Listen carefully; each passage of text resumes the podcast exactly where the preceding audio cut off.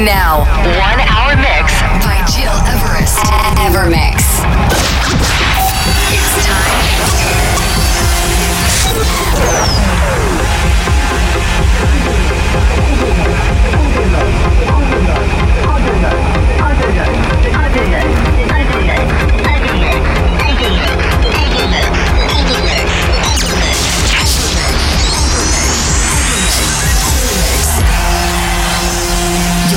Listening to Evermix Podcast. Evermix by Gil Everest.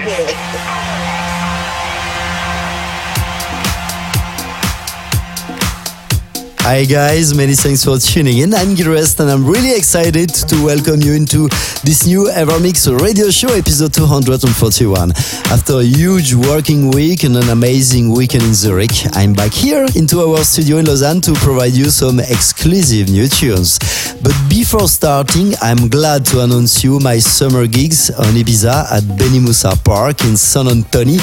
My two gigs will be announced very soon, so stay tuned through my social medias, Facebook and Instagram. By the way, another topic that you can check on my channels is my interview for Central Magazine this month. I'm very lucky to make its makeover. Let's jump into this week's selection from deep to progressive charts with exclusive new tunes from Voraclus, Mr. Mike, my friend from Switzerland, but also Dario Nunez, Robbie Dogs, and to start right now, this is Julian Job, Swimming Places, a purple disco machine rework, and a very good mood track to kick off the summer season. So let back and enjoy this new Evermix radio show.